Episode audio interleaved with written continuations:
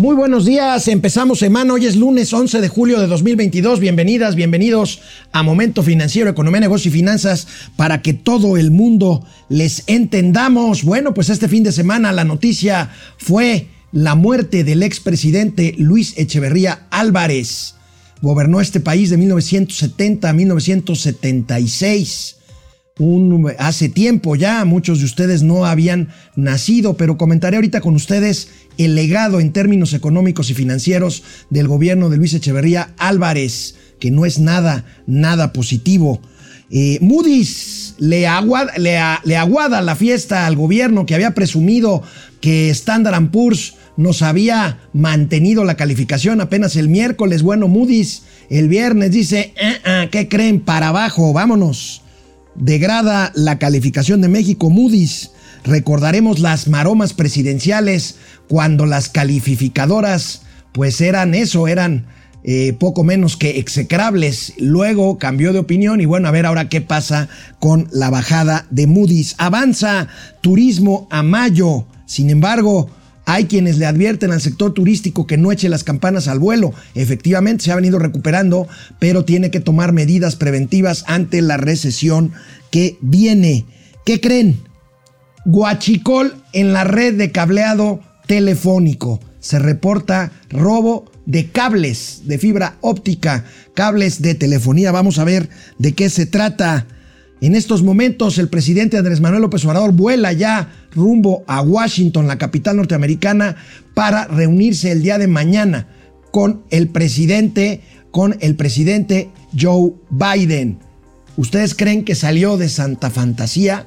Vamos a ver, vamos a ver si es así. No, pues por supuesto que no, por supuesto que no. Tendremos, obvio, los gatelazos para abrir boca en esta semana.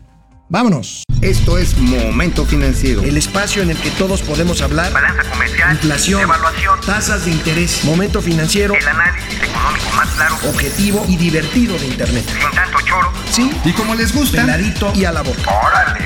Vamos, réjete bien. Momento Financiero.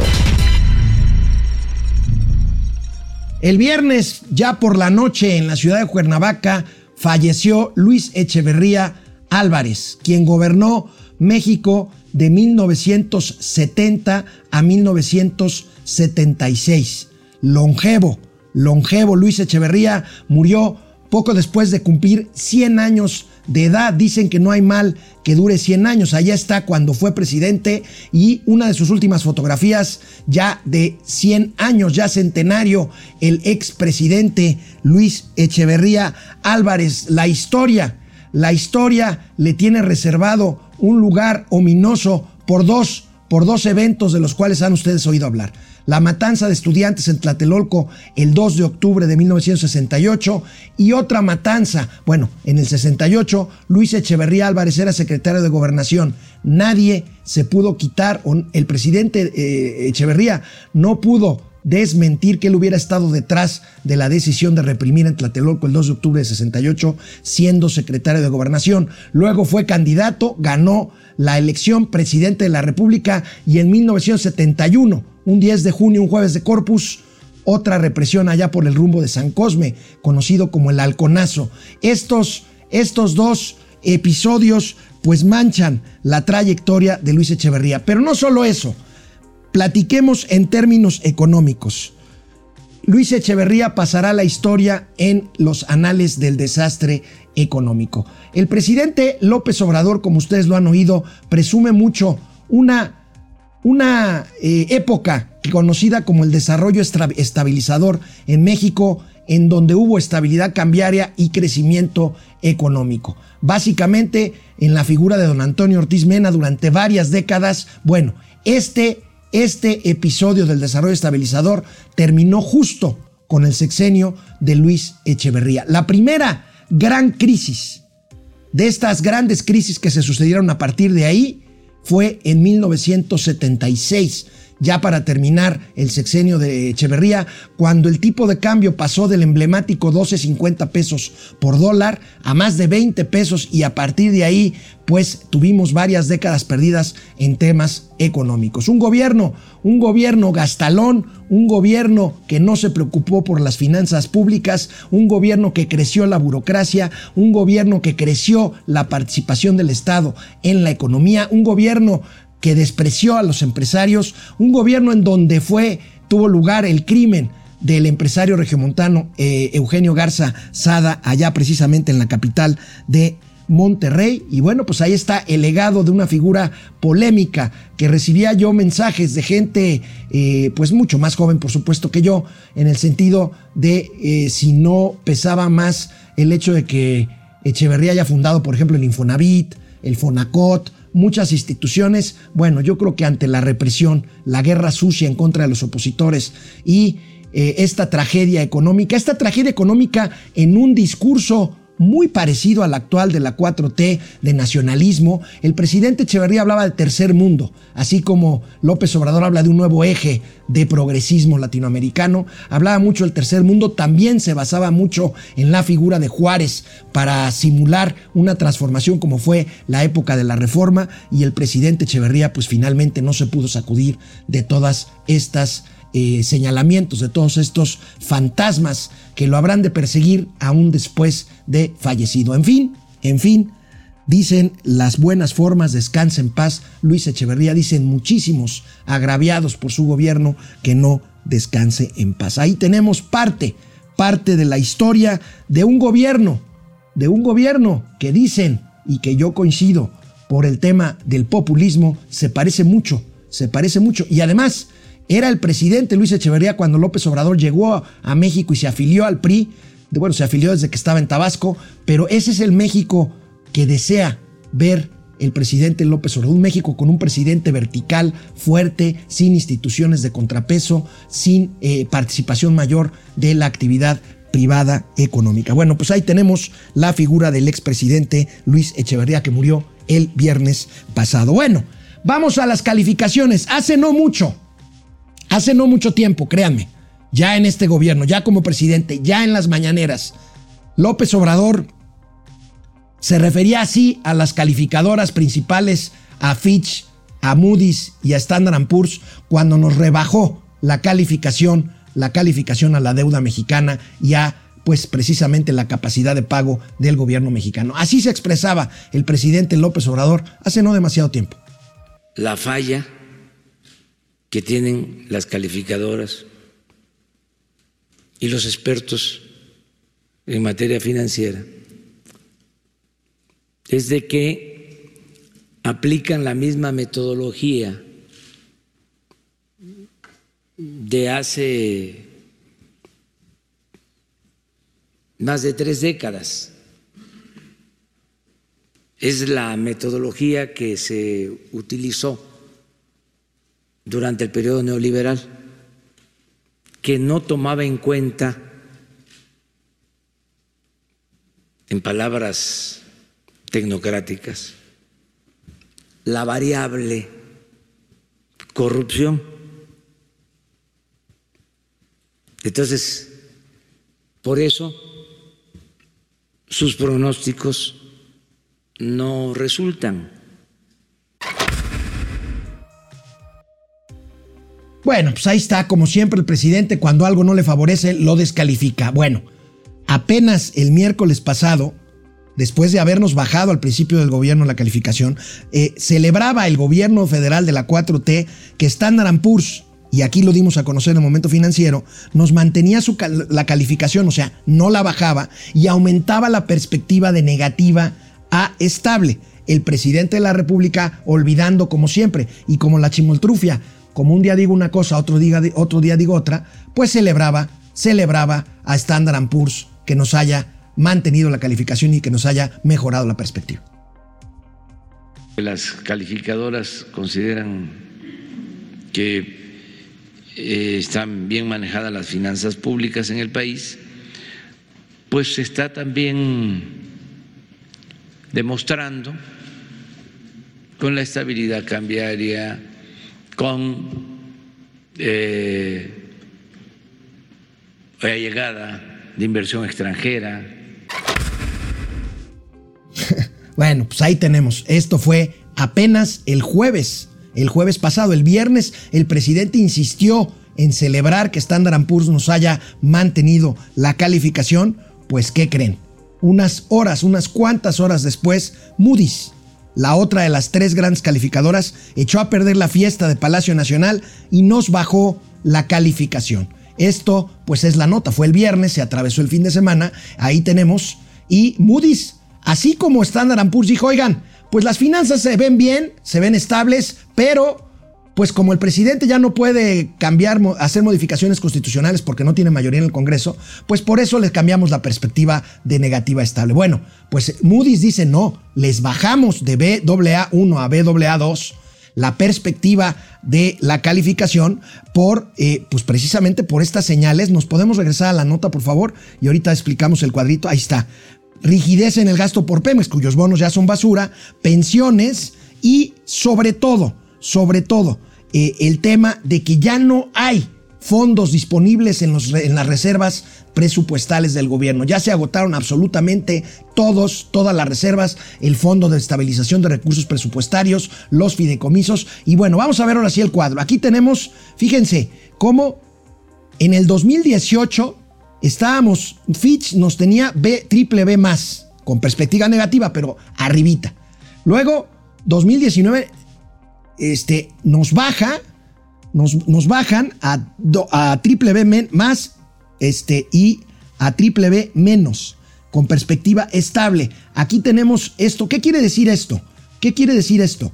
Que eh, estamos todavía en grado de inversión, pero por uno o dos escalones por arriba para que nos quiten el grado de inversión. Si nos quitan el grado de inversión, cosa que no va a suceder ahorita, vamos a ver por qué pronto, y eso es una buena noticia, porque este eh, precisamente la perspectiva negativa aclara que eh, pues se puede perder justamente ese nivel. Eh, con esto los expertos aseguran, aseguran que, que la perspectiva estable que nos dan las calificadoras, a pesar de estar en el límite bajo, eh, pues eh, hacen poco probable que en este sexenio ya nos quiten el grado de inversión. Esa es, esa es una buena noticia, pero hay que poner esto en perspectiva.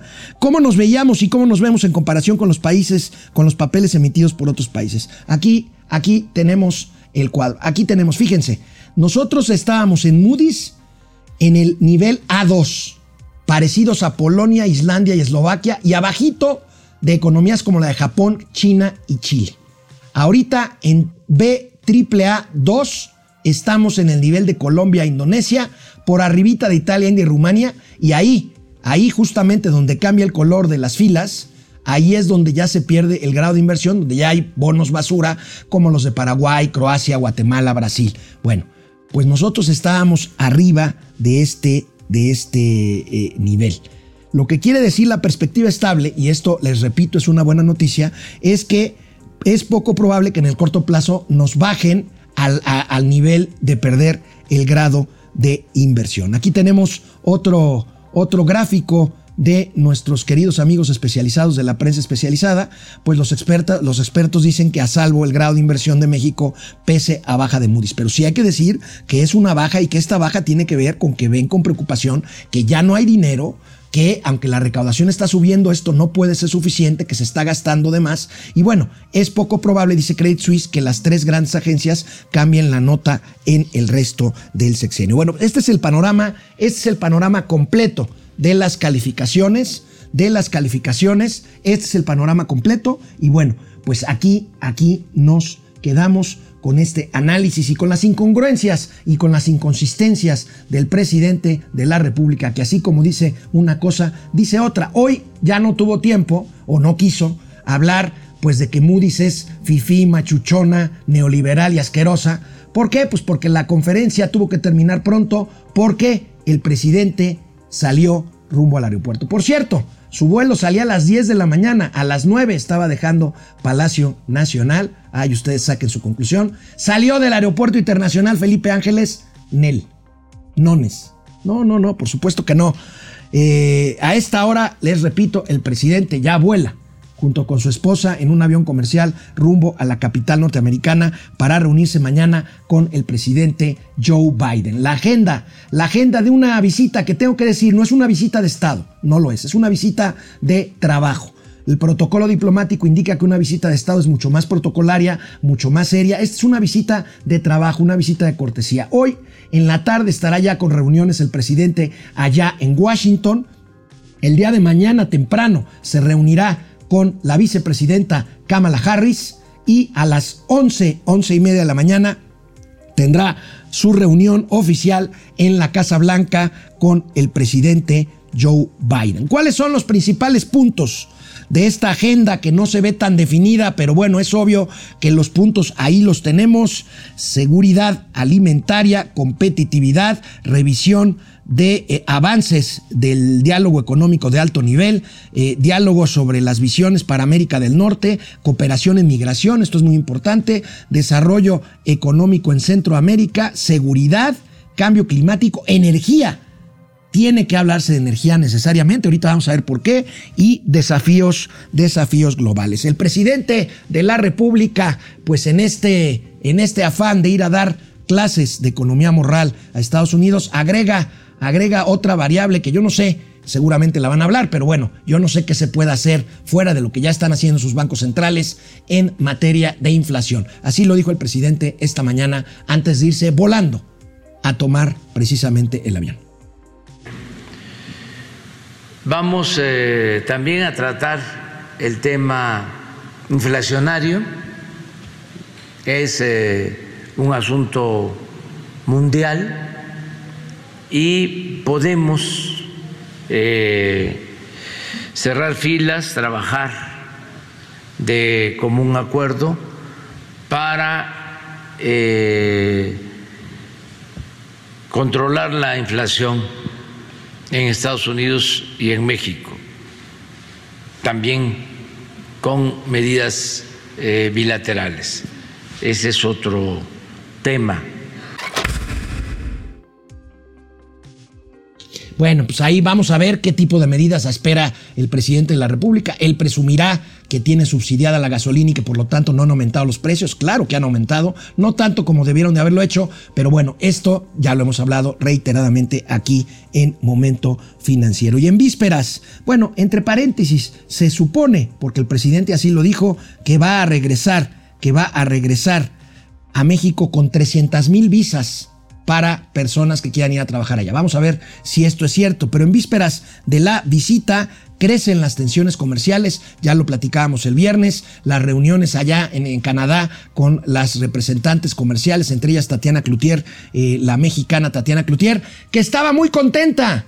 Con un tuit dijo, muy contenta, regreso. Pues sí, muy contenta, pero pues ahora sí que le, metieron un manotazo en la mesa y ella simplemente no sabemos qué les contestó, tanto a su homóloga canadiense como a su homóloga norteamericana, que les dijeron, oigan, nosotros seguimos preocupados porque hay temas controversiales en materia de violación al TEMEC, sobre todo en temas energéticos. Vamos a ver esta nota de eh, reforma que pues resume precisamente estos temas, estos temas que tendrán que ser tratados en la cumbre, aumenta tensión con Estados Unidos en energía, sugieren honrar contratos para evitar litigios, bueno, pues eso de sugieren, yo creo que más bien exigen. Y vamos a ver ahí algunas cifras que tenemos que precisamente surgieron de estas reuniones en Canadá, entre Tatiana Cloutier y sus homólogas de Estados Unidos y de Canadá, Catherine Tay Catherine la secretaria de Economía de Estados Unidos, ha dicho, ha estimado que las empresas de su país han realizado inversiones por 10 mil millones de dólares en México y que esta cifra podría elevarse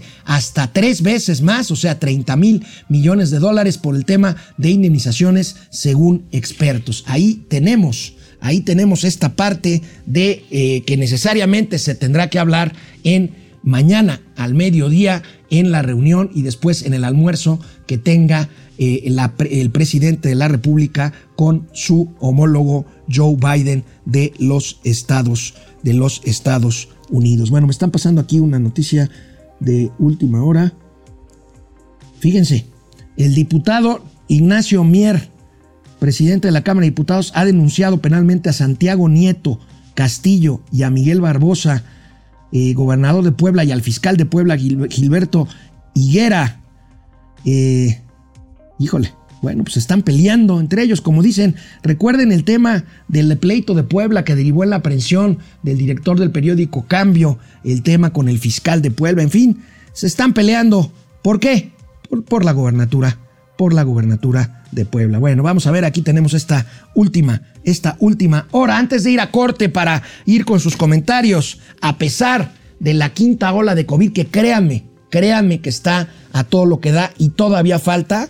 El turismo, el turismo sigue recuperándose. Fíjense, la gente está viajando, la gente está viajando para turistear y sobre todo ahora que es verano. Bueno, pues el turismo se recupera consistentemente. Esta mañana el INEGI dio a conocer cifras muy interesantes, si me permiten se las presento, porque estamos hablando de incrementos al mes de mayo. ¿Es, es mayo?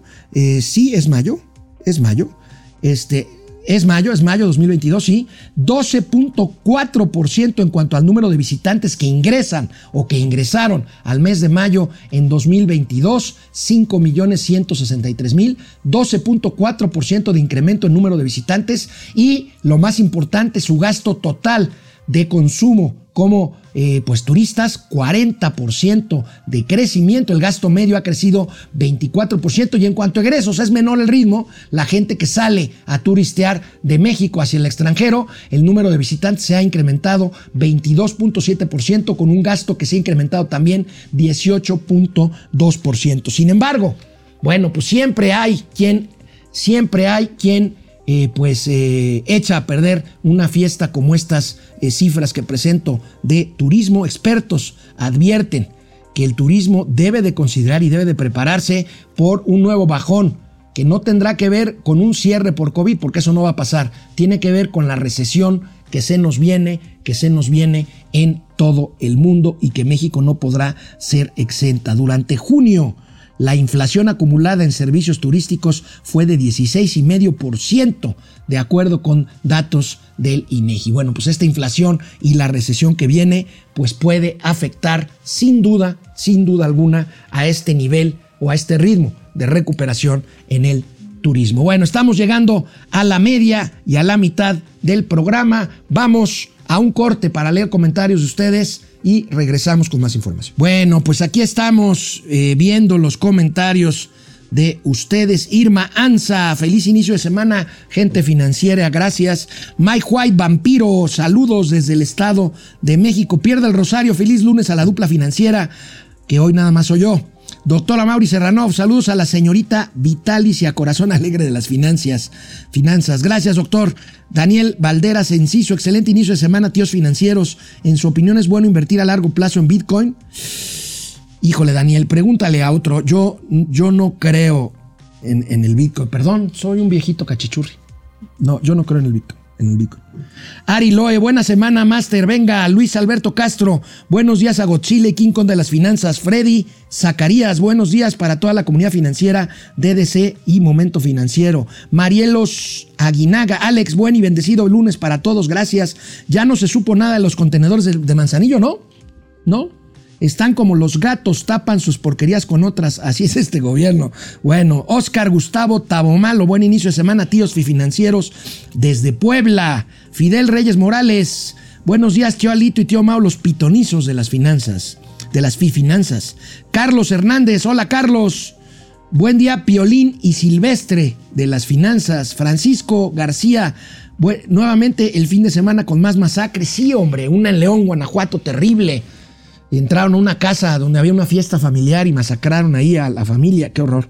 León Cabrera Flores, buen día a todos desde CDMX. Fidel Reyes desde Monterrey. Eh, hoy, ¿qué dijo Amlius Echevarriamlo? Pues dijo, se quejó amargamente de que lo critican por haber dado el pésamo a Luis Echeverría. Bueno, yo creo que tenía que darle el pésame, pues es un expresidente de México. Pregúntenme si lo hubiera hecho si el fallecido hubiera sido Felipe Calderón, no lo creo. Pero bueno, esa es una opinión personal. Alelu Aleki, buen día. Por fin pude verlos en vivo. Gracias, Alelu. Eh, Fidel Reyes, saludos camarada, ¿cómo estás? Laura K. Romero, me gusta mucho su programa, son los mejores. Gracias, Laurita. Now es triste que el presidente diga que felicita a los mexicanos que se van a Estados Unidos para que envíen remesas. Ya lo hemos hablado. No es solo triste, es dramático. Es dramático porque pues es, es reconocer un fracaso interno, que no es de él, ¿eh? por cierto, nada más es de muchos años. Gustavo Legaspi. Echeverría, claro ejemplo de impunidad y tener poca madre. Bueno, fue procesado. Fue procesado, luego exonerado, pero estuvo en prisión domiciliaria un par de años. Ahí recluido. De cualquier forma se mantuvo casi recluido en su casa Jerónimo durante los últimos años de su vida. Aurora Jarillo Ibarra López se va a hospedar en la Casa Gris. No, la Casa Gris está en Houston y él va a Washington. Seguramente se queda en la residencia del embajador eh, eh, Esteban Moctezuma, la, residencia oficial de la Embajada de México en Washington. Francisco García, otro ridículo de Tatiana al salir a mentir respecto a la reunión con sus homólogas de Estados Unidos y Canadá. Pues sí, la tía Tati es. Este, Alelu Aleki, debieran investigar en serio la muerte de Marta Erika Alonso y su esposo. Esa investigación quedó materialmente este, pues ahí, en, las sombras. Inés Godínez, ya Luis Echeverría había comenzado, según él, la cuarta transformación, ni en eso es original López Obrador. Padre del análisis superior, dato interesante, López Obrador se afilió al PRI justamente durante el sexenio de Luis Echeverría. Ningún mexicano extrañará al expresidente, su lugar en la historia es la ignominia. Jesús Hernández, AMLO va en plan de Lewinsky a Washington. No te entendí, Jesús. ¿Me lo puedes explicar bien? Talisa Chávez, me encanta escucharlos. Gracias, Talisa. Bueno, vamos, que tengo más información eh, antes de ir a los gatelazos. Todavía falta mucho para los gatelazos. Venga. Bueno, por tercera semana consecutiva, la Secretaría de Hacienda y Crédito Público disminuye el eh, apoyo complementario a las gasolinas. Ya ven que está la parte de no cobrar el IEPS, pero aparte hay un estímulo adicional, un, este, un estímulo complementario. Este ha venido reduciéndose. ¿Por qué? Pues por la baja en los precios petroleros. Ha venido a la baja los precios del petróleo y entonces ahí van ajustando, pues para no hacer más grande el hoyo, el hoyo fiscal. Bueno, pues vamos a ver eh, a cuánto se ha eliminado ahora en esta semana, para esta semana que empieza, que empezó de hecho ayer ya con este nuevo cálculo. Aquí tenemos el estímulo complementario disminuye por tercera semana al hilo. En la magna se pagará 4 pesos con 64 centavos y en la premium 4 pesos con 85 centavos. La contracción semanal más pronunciada la tuvo el diésel, que deja de cobrar 1 eh, eh, eh, que, que, disminuye más bien el estímulo 1.28. 1.28, un peso con 28 centavos, seguidos por la gasolina premium con 75 centavos y magna con 70 centavos. En todos los casos, el estímulo está en el rango de 4, 4 pesos por litro. Bueno, pues ahí se van acomodando, ahí se van acomodando con base en los precios internacionales del petróleo. Recordemos esta fórmula, pues en donde, como decía Luis Echeverría, este, ni, eh, sino todo lo contrario, como decía, este, se me fue, se me fue la cifra, este, es este, se me fue la cita, ahorita me acuerdo la cita, este, no es con uno ni con otro, sino todo lo contrario, algo así, decía Echeverría, pero bueno, este, eh, tenemos este, este, este tema de que si el precio de la gasolina sube, pues recaudamos más cuando vendemos petróleo, pero la gasolina nos cuesta más cara la que importamos. Y al revés, si bajan los precios del petróleo, pues disminuimos nuestros ingresos por venta del petróleo, pero se despresuriza un poquito el tema por el lado del precio de la gasolina. Y bueno, pues hablemos de guachicol, pero no de guachicol de gasolinas ni de hidrocarburos guachicol de cable telefónico, cablechol. Pues lo que faltaba, denuncian, denuncian, y aquí tenemos la nota que trae nada más el financiero, robo de cable telefónico en la red. Se roban empresas de telefonía, fibra óptica, cables de cobre y hasta vehículos. Telmex ha reportado que en los dos últimos años los delincuentes han sustraído cerca de 5 millones de metros de cableado. Como ven, es el colmo, pero vamos bien. Abrazos, no balazos. Bueno, hay quien diría, pues yo prefiero el cablechol que los balazos, ¿verdad? En dos años, Telmex ha sufrido robo de cobre y de red de fibra óptica que vulneran su operación. Son 30.456 denuncias por un robo de más de 5 millones de metros o 2.481 toneladas, como lo quieran ver con un alza en este delito de 168%. Como ven, la delincuencia no tiene límites y tiene infinita creatividad para hacerse con actividades ilegales, con robo de recursos. Ahí lo tenemos. Bueno, pues hablando del tema que informábamos el viernes y el jueves pasado. Mauricio ya lo había dicho, el tema fundamental del Istmo de Tehuantepec, en donde se está construyendo pues un paso transísmico para conectar y para transferir eh, mercancías desde el Golfo de México, desde Salina Cruz, hasta, eh, desde el Golfo de México, perdón, desde Coatzacoalcos hasta el Pacífico, en eh, Salina Cruz, justamente en la parte pues, más angosta del territorio, del territorio nacional. Bueno, pues ayer, no, ayer, en días pasados, el jueves, la Secretaría de Hacienda anunció un paquete de apoyos para precisamente fomentar la inversión en esta zona del Istmo. Aquí tenemos esta parte, el paquete de financiamiento. El subsecretario Llorio incluso fue el fin de semana a la zona para ver cómo se va a implementar esto. Línea de crédito inicial del Banco Interamericano de Desarrollo de 200 millones de dólares, que la verdad es que no es nada, a través de la banca de desarrollo, con el fin de financiar la relocalización de empresas en nuestro país, fundamentalmente en esa zona del sureste, en la parte transísmica. Y bueno, pues ahí está. Eh, eh, esta, esta estrategia en el sureste, en el sureste del país. Y bueno, pues tenemos aquí eh, otra imagen que les comparto. Eh, pues es una estrategia que, como dice Mauricio, podría ser exitosa y podría haber tiempo.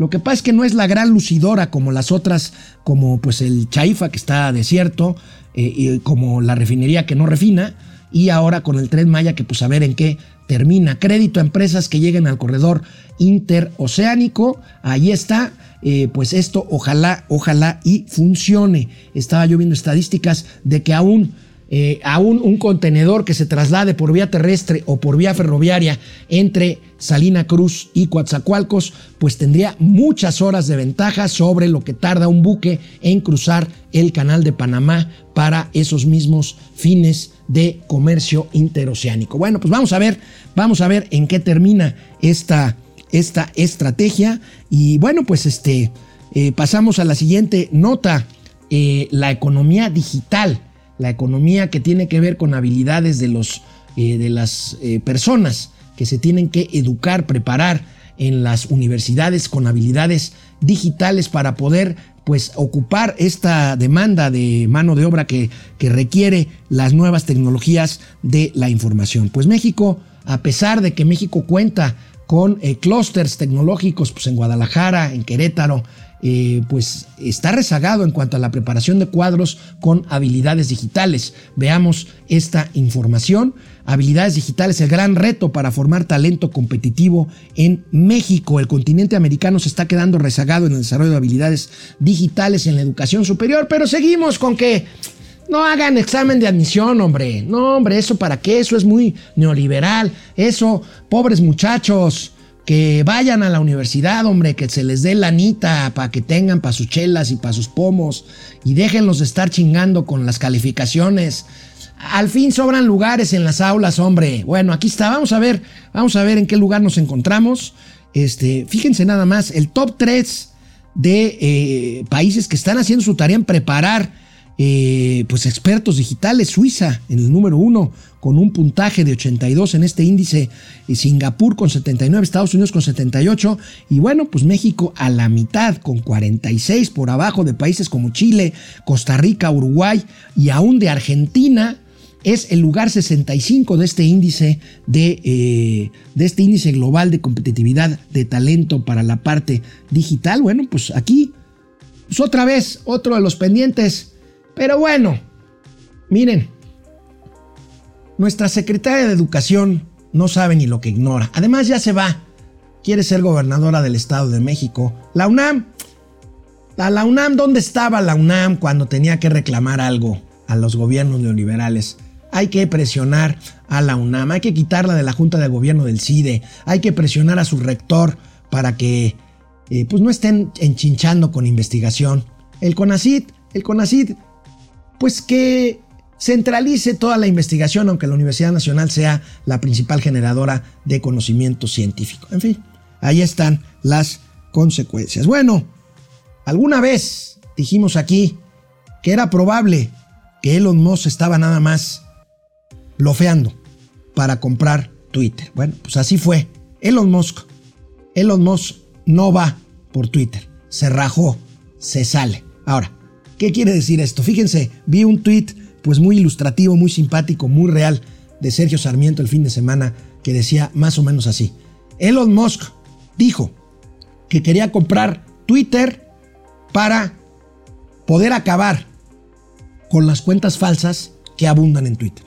Bueno, Elon Musk este fin de semana dijo, no voy a comprar Twitter porque Twitter está llena de cuentas falsas. En el Inter, y, Elon Musk es un viejo tiburón, es un viejo lobo de man en materia financiera. En el Inter, ¿qué creen? Pues las acciones de Twitter cayeron en el Inter desde que Elon Musk anunció, anunció su intención de comprar Twitter hasta la fecha. Twitter pierde desde que Moss dijo que la compraría. La fabricante de autos eléctricos perdió también. Eh, la empresa de Elon Musk perdió 404 mil millones de dólares en tres meses. Pero Twitter, vamos a ver cuánto perdió de valor. La acción de Twitter pasó de 51.70 dólares por acción el 25 de abril del 22, apenas en abril de este año, a 36 dólares con 81 centavos que cerró el viernes pasado. ¿Ustedes creen que no quería algo Elon Musk al respecto? Probablemente comprar más bajo, probablemente facilitar algún socio, algún prestanombres, no lo sé. Elon Musk deberá de pagar, eh, y esto después de un juicio, eh, pues por esta blofeo. Porque no, uno no, no, puede nada más llegar así, decir yo quiero comprar esto y luego rajarte sin consecuencias. Puede pagar varios miles de millones de dólares. Habría que ver cuál es la intención verdadera de este tiburón, de este tiburón, el hombre más rico del mundo, Elon Musk, que no va, que no va, que no va por Twitter, por supuesto, no va a cubrir esas pérdidas de Twitter. Pero bueno, algo tendrá que pagar, habrá que ver cuál es la intención, cuál fue la intención, cuál será la intención de este multimillonario excéntrico Elon Musk, para muchos impresentable, con poco, eh, con pocos escrúpulos, como pues para muchos tiene que ser un hombre que es el hombre más rico del mundo, pero en este caso con una personalidad complicada y excéntrica como es la personalidad de Elon Musk. Bueno, pues no va por Twitter. Bueno, pues eh, vámonos, vámonos ya, eh, señor productor, señor García, con eh, el segundo corte, con los comentarios para regresar a los gatelas. Bueno, pues aquí hay más personajes, más personas queridas, conectadas. Muchas gracias, Inés Godínez. Se fue Echeverría, pero su retórica sigue viva en AMLO. Sus seguidores más rupestres pueden estar tranquilos. Tienes razón, Inés. Y además, a mí me llama la atención eh, gente vinculada, por ejemplo, con el movimiento del 68, que ahora tratando de defender lo indefendible, cuando se trata de Echeverría, claro, porque López Obrador pues, ha mostrado simpatía y coincidencias con eh, la forma de ver la política y el gobierno de Luis, de Luis Echeverría. Por supuesto hay diferencias, pero hay ahí algunas. Eh, por ejemplo, el tema de Juárez. Juárez estaba presente en el discurso de Echeverría como lo está en el de López Obrador y el tema de transformar el país también lo está. Pero bueno, Jesús Quesada, la apertura o no del caso Colosio es tan solo una bomba de humo para distraer la atención de los asuntos que ponen la inestabilidad de López. Estoy de acuerdo, Jesús, y no nada más, y no nada más abrir el caso de Colosio, también lo de Alito Moreno, también lo de Peña. Me parece, hoy el presidente dijo, no vamos a perseguir, no vamos por Peña. Entonces, ¿para qué sacaron lo de la unidad de inteligencia financiera?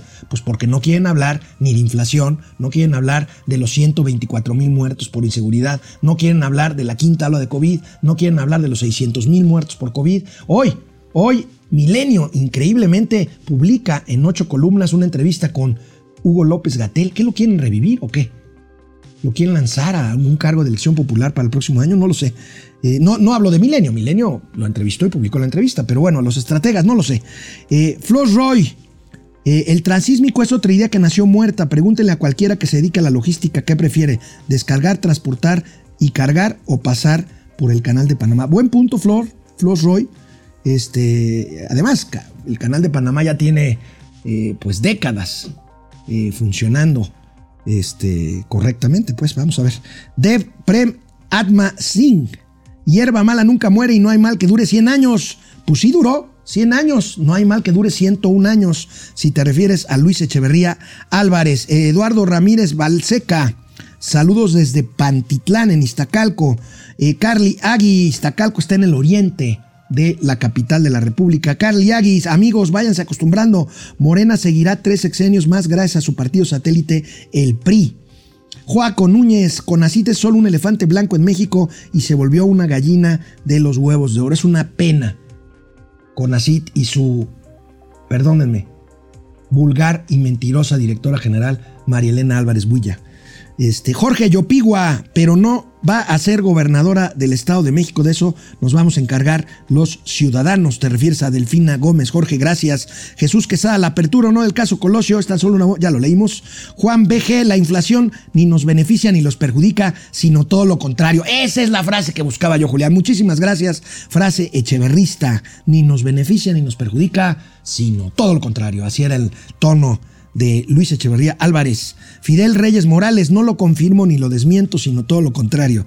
Mercedes Vaz Márquez, murió Luis Echeverría, el arquitecto del populismo mexicano, bajo su régimen imperó la represión y significó el desastre económico. Fue un gobierno con múltiples problemas similares al actual. Sin duda, el entorno es diferente, pero hay muchas similitudes. ¿eh? El entorno es diferente, pero hay muchas similitudes. Eh, en 70 el, mundo no estaba tan abierto, se empezó a abrir apenas en 79, en, por lo menos en México con el GATT, ya en el gobierno de, eh, eh, de José López Portillo y luego con el de la Madrid, este, que llegó de la Madrid, de la Madrid llegó en 82 en 82, así es.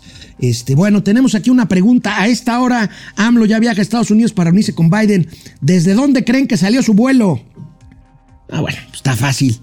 El 84% desde Benito Juárez, 4% desde el AIFA y 12% del mejor aeropuerto AIFA. Bueno, tenemos ahorita un gatelazo de uno de los, de los lambiscones mañaneros. Está muy bueno. Vámonos. Bueno, en más de economía moral, ya saben el presidente con sus lecciones de economía moral o economía la trapiche.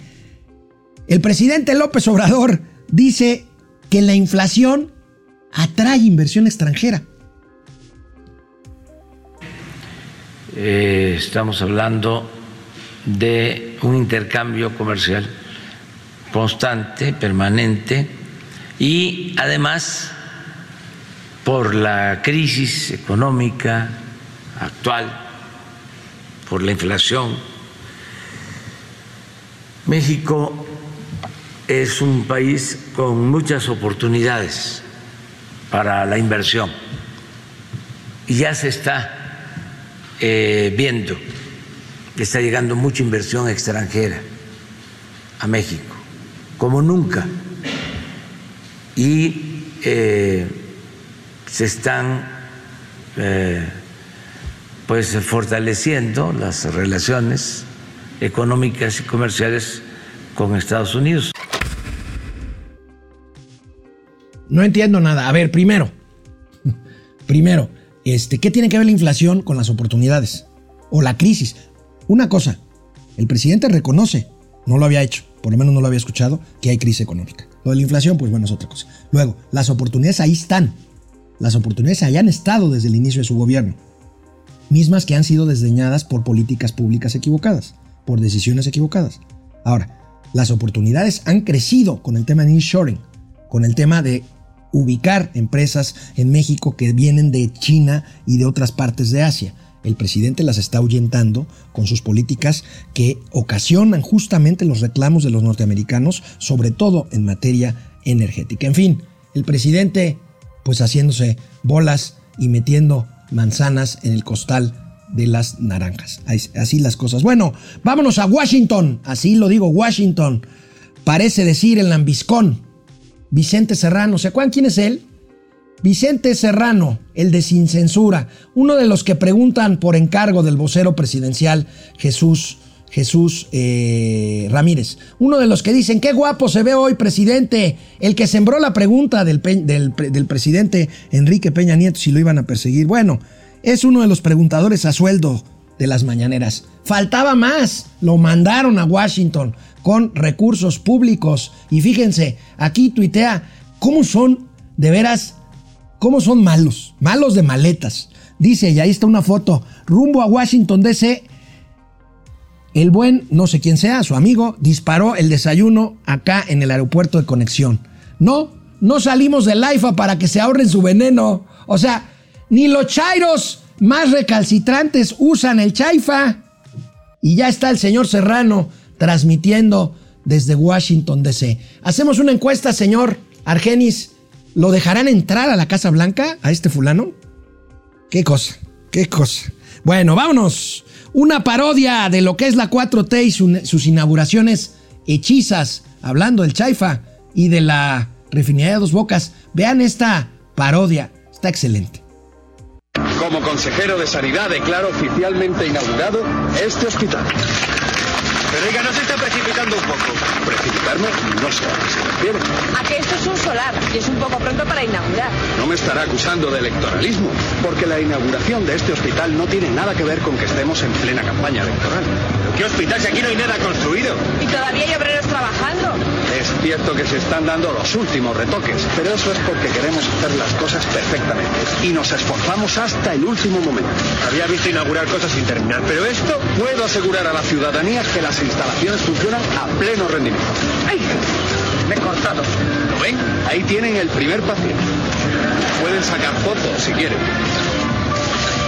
¿Y han visto qué servicio de urgencias sin cola ni lista de espera? Sin duda, este es el hospital que mejor funciona de todo el país.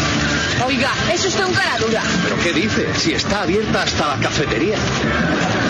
De luego, menuda jeta. Yo me largo de aquí. ¡Mierda! Además, esto está lleno de charcos. Tenga cuidado, hombre, y salga de la piscina de rehabilitación, que no la hemos inaugurado todavía.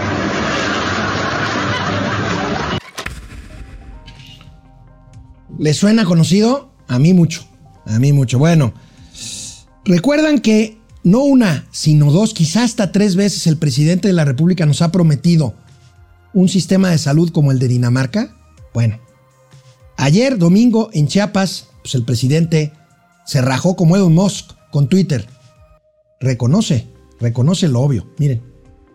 Y vamos también a atender otras demandas. Por ejemplo, todo lo que tiene que ver con la salud. Vamos a garantizar, pero en realidad, de verdad, el derecho a la salud. Vamos a que en todos los centros de salud, unidades médicas rurales, en los hospitales, haya médicos generales y haya especialistas.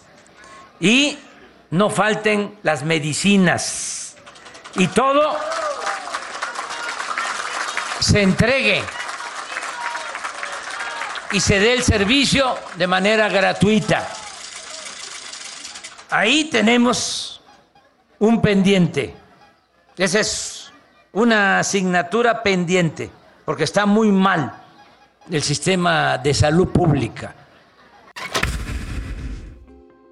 Está muy mal el sistema de salud pública, pero si para estas fechas, según sus promesas, señor presidente, ya iba a ser un sistema danés, bueno, ya conocen, ya conocen al presidente. Y bueno, como es, como es el gobierno federal, un gatelazo, el fin de semana, el gobierno federal subió este tuit, este tuit anunciando un proceso en contra de Alito Moreno, el líder del PRI, que pues aquí no lo vamos a defender, nadie lo defiende. Por posibles delitos de tráfico de influencias, desvío de fondos federales, lavado de dinero, enriquecimiento ilícito y fraude fiscal, la Fiscalía, que se supone que es autónoma, inició una carpeta de investigación en contra de Alito Moreno. Bueno, es tan brutal el error de este tuit que fue borrado, que fue borrado de la cuenta oficial del gobierno federal. Este, con este tuit no le van a poder hacer nada a Alito Moreno, porque con esto se viola la, eh, el debido proceso. ¿Por qué? Porque pues están violando el principio de eh, inocencia y además el gobierno federal está invadiendo atribuciones que no le corresponden. La fiscalía, pues por supuesto, pues sorprendida, tiene su propio tuit en la Fiscalía General y bueno, se borró este tuit y el presidente, pues como es un gatelazo, lo ponemos en los gatelazos. Hoy en la mañana el presidente reconoce por primera vez que fue un error de su gobierno, claro, no de él, ni de su vocero, no, no, de otra, pues ahí, persona, pues más de abajito, ¿no? Una compañerita, mira. La fe El caso, por ejemplo, de ese presidente de, del PRI, hasta donde tengo información, es una denuncia de la Fiscalía o Procuraduría de Campeche. De hecho, el fin de semana en el Twitter, el go- el- la cuenta del Gobierno de México publicó un mensaje en el que se Sí, hablaba de fue que, un error que se cometió aquí, porque nosotros no teníamos por qué difundir eso. Pues la fiscalía tenía información, alguien este, filtró, eh, llegó aquí y se dio a conocer. ¿Quién publicó esa información? Aquí de comunicación, este, no fue Jesús, pero fue una compañera que trabaja aquí y una vez que se dieron cuenta de que era un error, porque este, yo pedí informes, eh, bajaron la publicación, bueno, fue decisión del mismo Jesús. ¿Qué es lo que hay? Es una investigación en Campeche. Sí. Lo que sí les puedo decir de la fiscalía. La pregunta que sigue es quién toma las decisiones de lo que publica o no publica la cuenta oficial del gobierno. No es cosa menor, ¿eh? Créanmelo. Del gobierno mexicano en Twitter. Bueno, es que son muy malos. La verdad son maletas, maletas, maletas. Bueno, es lunes. Vamos a revisar qué hizo el champ el fin de semana. Champs. Tengo ya mi plan. ¿Plan de qué? De que se desmonte la estatua de la libertad y que está en Nueva York. Mire, nada más por curiosidad, ¿eh? ¿Cómo planea hacer eso, señor? Mira, ¿Un robot? estamos hablando de un gigante.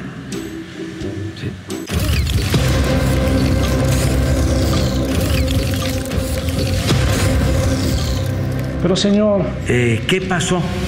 pues que no tenemos un robot gigante. Pues sí, ¿Por qué no mejor hace un plan para desmantelar al crimen organizado?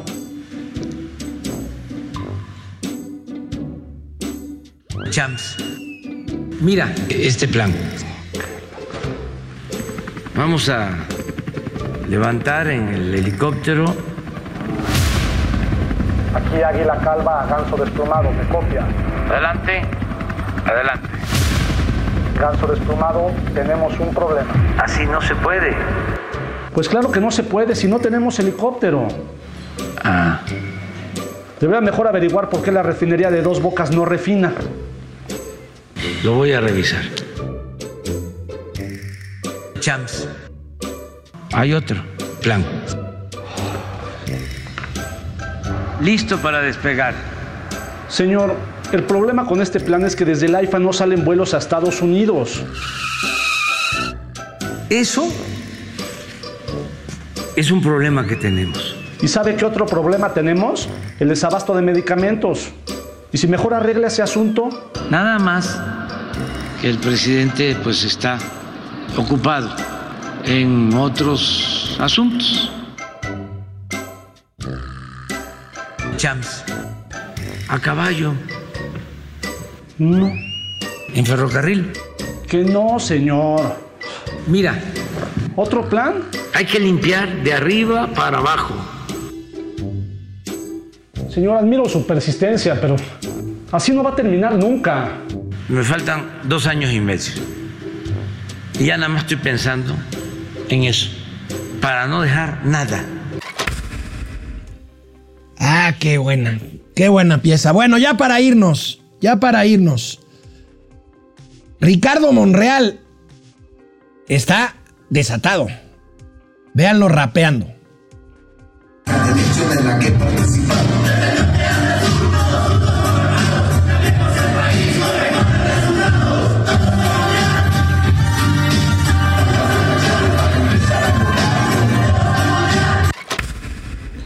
Bueno, esto ocurrió ayer en el restaurante Arroyo en el sur de la Ciudad de México.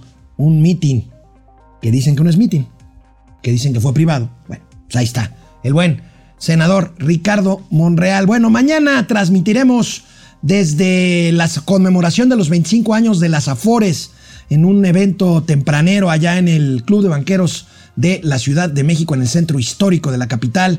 Ahí, desde ahí, estaremos transmitiendo mañana Mauricio Flores y un servidor. Por lo pronto, cuídense. Descansen.